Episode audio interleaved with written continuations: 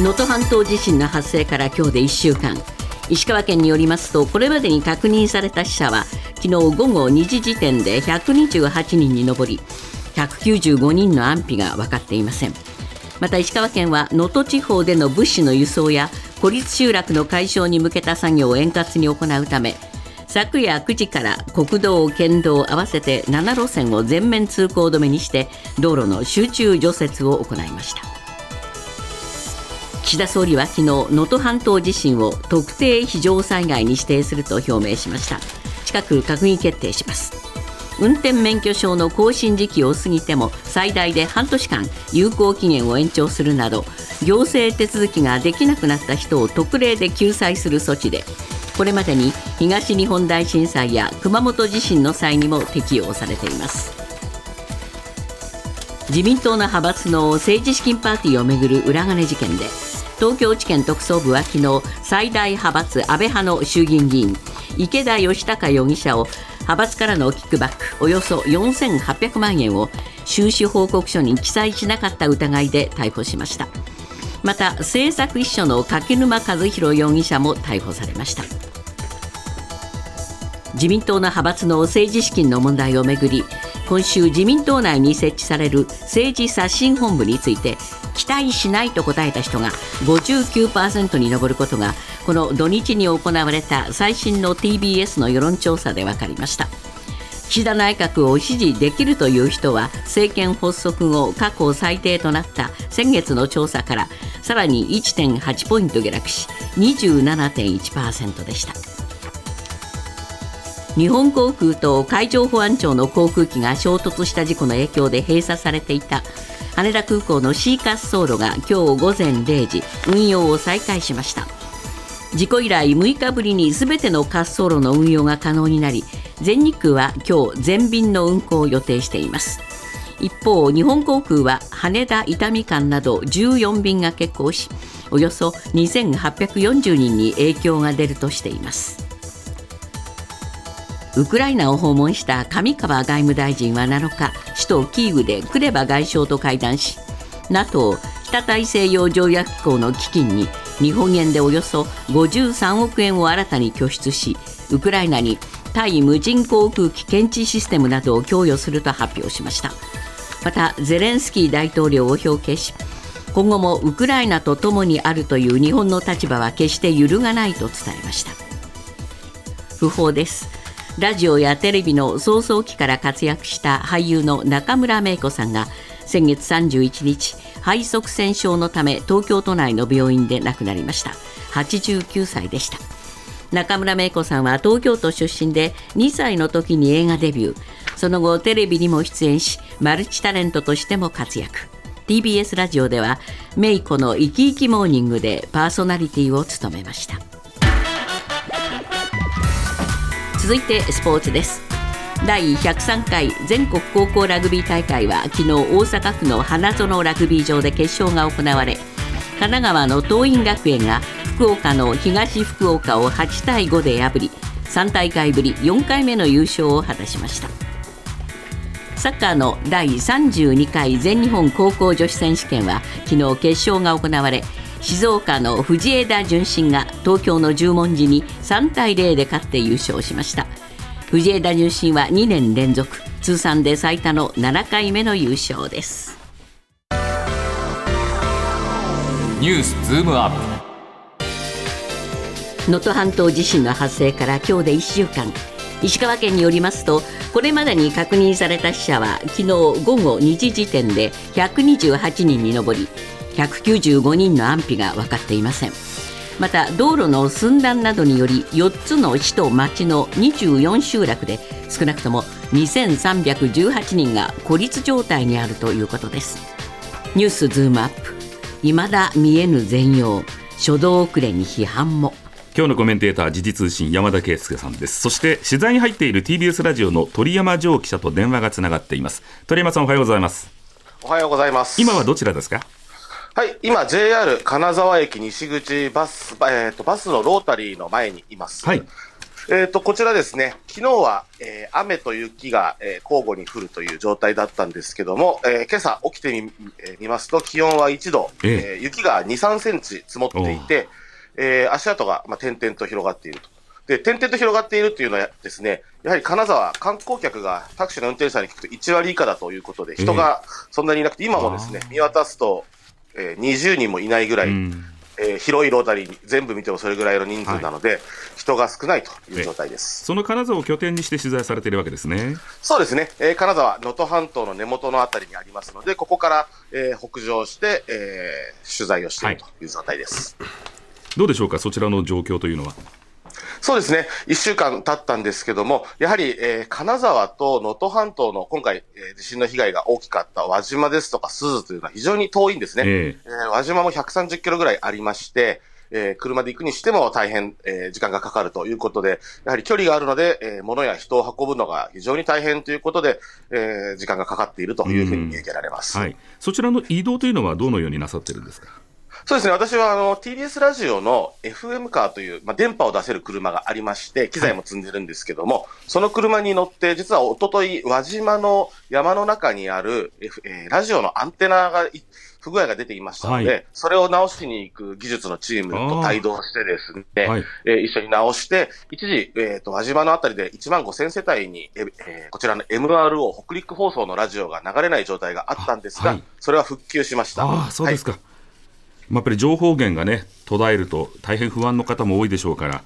まあ、まずは良かったですね。すねはい、えー、避難所で話を聞くとですね、ええ。ー、避難所ですとか、えー、市役役所で話を聞くと、えー、物は順次届いていて、もちろんまだまだ、はい、えー、足りないものもあるし、引き続き必要なんですが、いえー、意外と足りないものが情報なんですよね。というふうに言っていて、各紙、えー、新聞がですね、えー、読売朝日あ、あと北国新聞と地元の新聞ですとかは、はい。えー、数日前から、えー、新聞を運んではいるんですが、それまで、えー、届かなかったり、うん、えー、テレビもですね、えー、ついてない状態があったり、ラジオなかなか持ち込んでない人もいたりですね、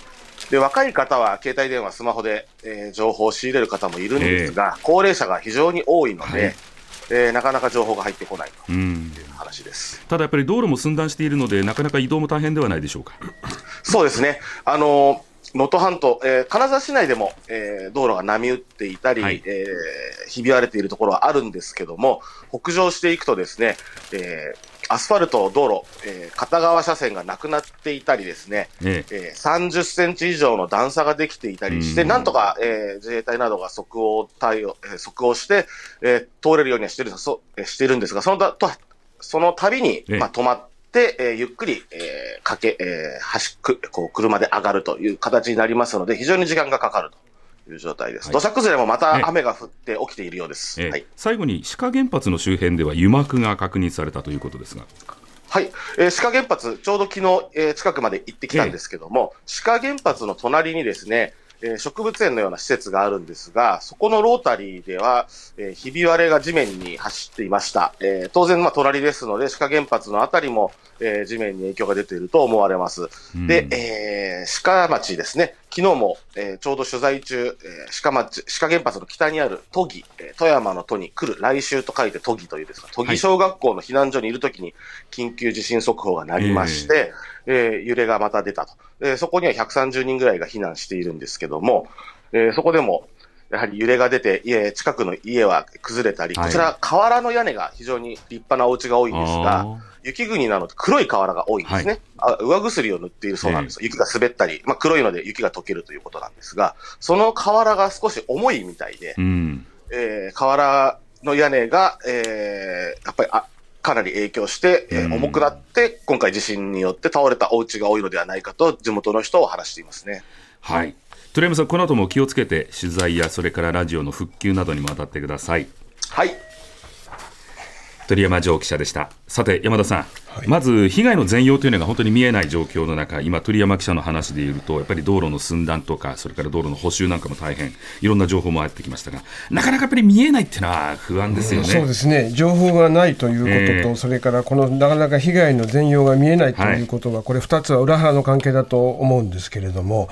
えー、昨日の午後2時のですね、えー、時点での死者数は前日から2人増えまして128人なんですけれども、はい、またあの新たな捜索が始まっていると思いますのでこの数は、まあ、あの増えていく可能性が残念ながらあるという状況です、はい、そして地震のためと断定できないけれども連絡が取れていない安否不明の方は195人になると。えーそして道路の寸断などによって4つの市や町の24の集落で少なくとも2318人が孤立状態にあるということです。はい、で特に能登半島の北部の輪島市、珠洲市で孤立している集落が多くなっていまして、はい、えー、輪島市で少なくとも100え1767人、それから珠洲市で少なくとも518人が孤立していると。はい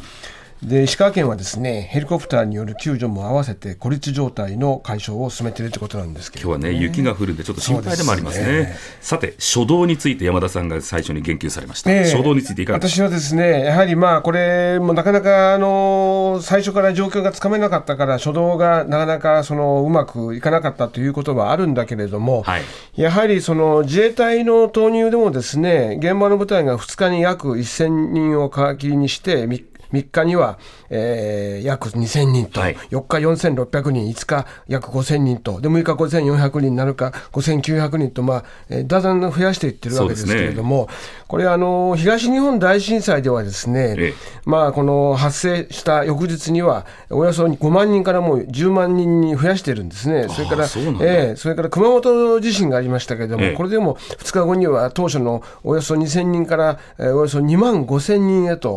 首相や官房長官のトップダウンで増員を決めているんです。で、これに対して総理はですね、えー、この半島という地理的な条件や多くの道路が寸断されるなど、困難な状況もあったというんですけれども、はいやはりこの蓄次投入になってるんじゃないかという、まあ、これ、野党側がこう批判しているわけですが、まあ、これはですねやはり結果として、結果論ではなくて、はいやはり最初からたくさんの人を投入すべきだったということは、これ、今後のこともありますから、これはこれでよかったということではなくて、より良いことは何だったのかと、でですから、政府高官もですね、えー、反論しているようですけれども、それはあの蓄次投入ではないんだという。えしかしそれは反論というよりも、今後のことに対して、やっぱりそこは謙虚に受け止めてほしいんですね。で、ね、特にもう一つ気になりますのはね、石川県のこの輪島鈴漁師の市長から、はい、えー、総理はですね、電話で聞き取ってですね、えー、聞き取った上で、初会合を開いたばかりだった特定災害対策本部を一転して、災害、はい、え非常災害対策本部に格上げするよう指示したんですけれども、えー、つまり、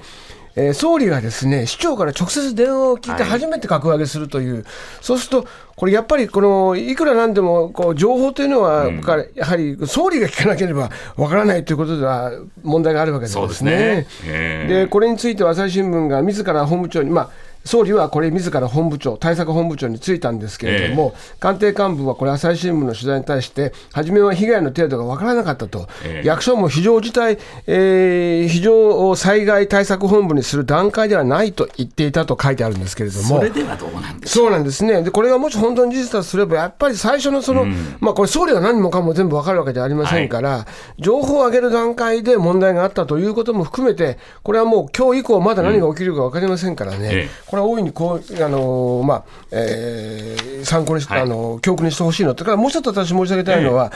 やっぱり災害になると、災害の上でさらにそこで弱者の方が生まれるわけですね。うん、でこれはまず高齢者が一つと、はい、それからやっぱり今、なんといっても女性がですね、非常にその災害ではやはりいろんなことに場面において、災害において非常に、はい、まあ、あの厳しい立場に追い込まれてしまうわけで。はいでそうするとですね対策本部開いた時の光景見たら、うんはい、全員が男ですよ。そうですね。こういうところに、まあ、確かにそこは本部はじゃ男ばかりでも、はい、じゃあ現場にどれだけのですね、はい、女性に対しての対応ができるような人員が組めてるのかどうか、はい、これ実はもう阪神大震災の頃からずっと言われてきてることです。うん、であれはトイレが足りないこともそうですよね、トイレを我慢することにどうしても女性はトイレに行きにくくなるということも含めてですね、これまでの教訓、一体何だったんだろうかということも今回、これはまず最初、今、命の方大事だけれども、はい、もうそれは今すぐでも取り掛かることですしね、ね。こうした視点が、ちょっと各紙の紙面を見ていても、その部分が、えー、やや弱いというか、かなり弱い印象を受けますので、ここはまだこれから長く続く避難生活でもありましょうから、ぜひそこは政府も考えるということにしてほしいですね。では募金についてのお知らせです。はい皆様からの義援金を受け付けます。お寄せいただいた義援金は全額、日本赤十字社を通じて被災地に届けられます。振込先です。三井住友銀行赤坂支店。口座番号は普通口座9830-511口座番号は普通口座9830-511口座名は JNN、JRN 共同災害募金。JNN、JRN 共同災害募金です。皆様の温かいご支援をお願いいたします。ニュースズームアップ。自民党の派閥の政治資金パーティーをめぐる裏金事件で東京地検特捜部は最大派閥安倍派の池田義孝衆議院議員を派閥からのキックバックおよそ4800万円を収支報告書に記載しなかった疑いで逮捕しました。一連の事件で逮捕者が出るのは初めてです。ニュースズームアップ。現職国会議員逮捕。二階元幹事長にも任意聴取。さて山田さん、今回の一連のこの騒動ですが、逮捕者が出て、いわゆるこう事件化してきました。そうですね、あのー、まあ、今回の事件をめぐっては、ですね、はい、国会議員の逮捕者は場合によっては出ないかもしれないと、うん、つまり在宅起訴で、まあ、ある意味で収集するというような、はい、収束するというような見方もあったんですけれども、まあ、これに対しこれについてはその、今日の毎日新聞でも詳しいんですが、もともとやはり検察当局はこの逮捕までは想定していなかったけれども、はい、この池田議員がですね、やはりその証拠隠滅の疑いが出てきたと、重大な証拠隠滅の疑いが出てきたと、はい、そして本人もですね聴取に、まあ、詳しい説明を拒んでいるという状況があったので、もうここは逮捕に踏み切るしかないという判断はい、そうですね、これ、朝日新聞だと、はい、あの押収物の解析などを通じて、池田事務所がデータや資料を故意に破壊、破棄するなどした疑いがあって悪質だと、なんだか昔のドリルを思い出すようなね、そんな感じですけどね。これはまあある意味ではもうこれ本人がこれに深く関わっているということも強く示唆しますし、はい、それから今回はまあこれ、池田議員の受け取る側、収入を受け取る側の立場で、このまあ、ことについて検察がまあ追及してい。るわけですけれども、はい、今後、やはり本丸はですね、えー、その安倍派が組織的に行っていたかどうかというところも、これからの大きなテーマになるわけで、まあ、ある意味ではこれ、まだ全体像をこれからまあ、うん、検察が追及していく上での、えー、入り口であると。うんで、まあ、その入り口となったのが、今回の池田さんな池田、池田氏のケースなんですけど、え池田容疑者のケースなんですけれども、ね、この柿沼容疑者という会計責任者と、はい、まあ、2人が逮捕されてるわけですね。これは政策秘書ですね。で、柿沼容疑者、政策秘書なんですが、同時にこの政治資金収支報告書を作る、まあ、あその共謀するということでおいては、うん、まあ、会計責任の方は、まあ、はい、まだ一義的には重いわけです。まあ、そうですね。で、まあ、これ、2018年から22年、はい、4826万円を寄付収入として記載しなかったということが、今回の,、まあ、あの犯罪容疑事実なんですけれども、ね。はい、これ、4000万円を超えるというような、その金額が多いというのも非常にポイントこれはね、やはり、まあ、その金額、悪質度というのはですね、やはり金額にも関わってくる話ですから、まあ、これ、国民からすればですね、政治不信を招いたことは額に関わらずなんですけれども、しかしこれを逮捕するのか、はい、あるいは在宅起訴するのか、あるいは起訴をまあ見送るのかということは、やはり額が大きな決め手になるし、今回はその上に証拠隠滅ということになっているわけですよね。はいさて、今回はあの二階元幹事長も任意で事情聴取受けたというような報じもありましたね。そうですね、これ、二階幹事長、元幹事長ですね、ええ。えー、そして、まあ、事務総長経験者の平沢勝栄元復興大臣です、はい、で二階派も政治資金パーティーの収入の一部を政治資金収支報告書に記載していない疑いがあるんですけれども、ええ、特捜部は先月、安倍派と二階派の事務所も政治資金規正法違反の疑いで家宅捜索しました。はい、まあ、あの安倍派が本丸ではあるけれども、二、え、階派もですねこれ、組織的な疑いが出てきましたので、はい、まあ、今後どこまで捜査を進めるか、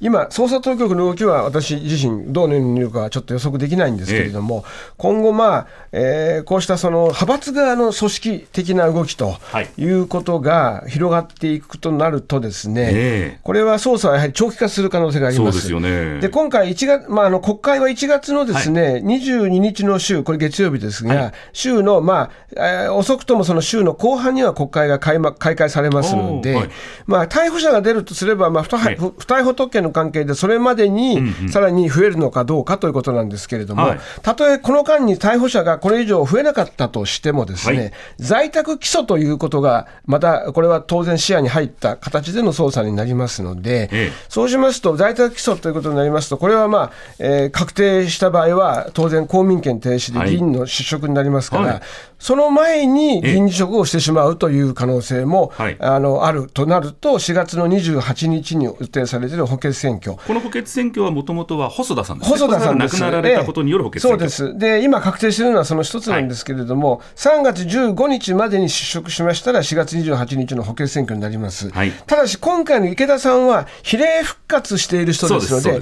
今回の池田容疑者に関しては、池田容疑者に関しては、はい、この人物に関しては、これは対象外ですけれども、はい、今後、逮捕される人が、はい。えーまあ、あのいわゆる比例か、あるいは参議院議員の、はい、選挙区の出身かどうかも含めて、えー、えー、まあ、その今後、そこが、まあ、また別の焦点になってくると思いますね。最後に一言だけいただきたい、柿沢水戸容疑者、江東区長選挙をめぐる事件で逮捕されましたが、うん、今まで否認だったのが一点容認って、これって何ですか？そうですねこれ、自民党関係者の見方では、ですねやはり先ほどの公民権停止とも関わっていて、えー、これ、争い続けると、ですね、まあ、これ、逮捕されてますけれども、そうしますと、一つの手としては、ですねそれこそ、まあ、地裁、高裁、最高裁まで徹底的に争うと、えー、そうすると、まあ、むしろ議員辞職しない可能性があったんですけれども、この時点において、柿沢氏は、柿沢容疑者はですね場合によっては、もうここで、えー、認めた上で、ですねそして、えーまあ、公民権停止を早めに受け入れると、ね、それ、再起を図るってことですか？再起を図るのを早めようというような狙いがある可能性もあります。ですから、ここ数日間、まあ、柿沼柿沢氏がですね、柿沢議員が、えー、議員辞職をするのかどうか、した場合は、えー、この4月28日の補欠選挙は、えー、2人ということになりますね。そういうことですね。もっとプールのスポットライト。誰一人取り残さない社会をキーワードに。ゲストをお招きしながら勉強するやつ。みんなで考えてゆこう。スポットライト。毎週日曜夜11時配信スタート。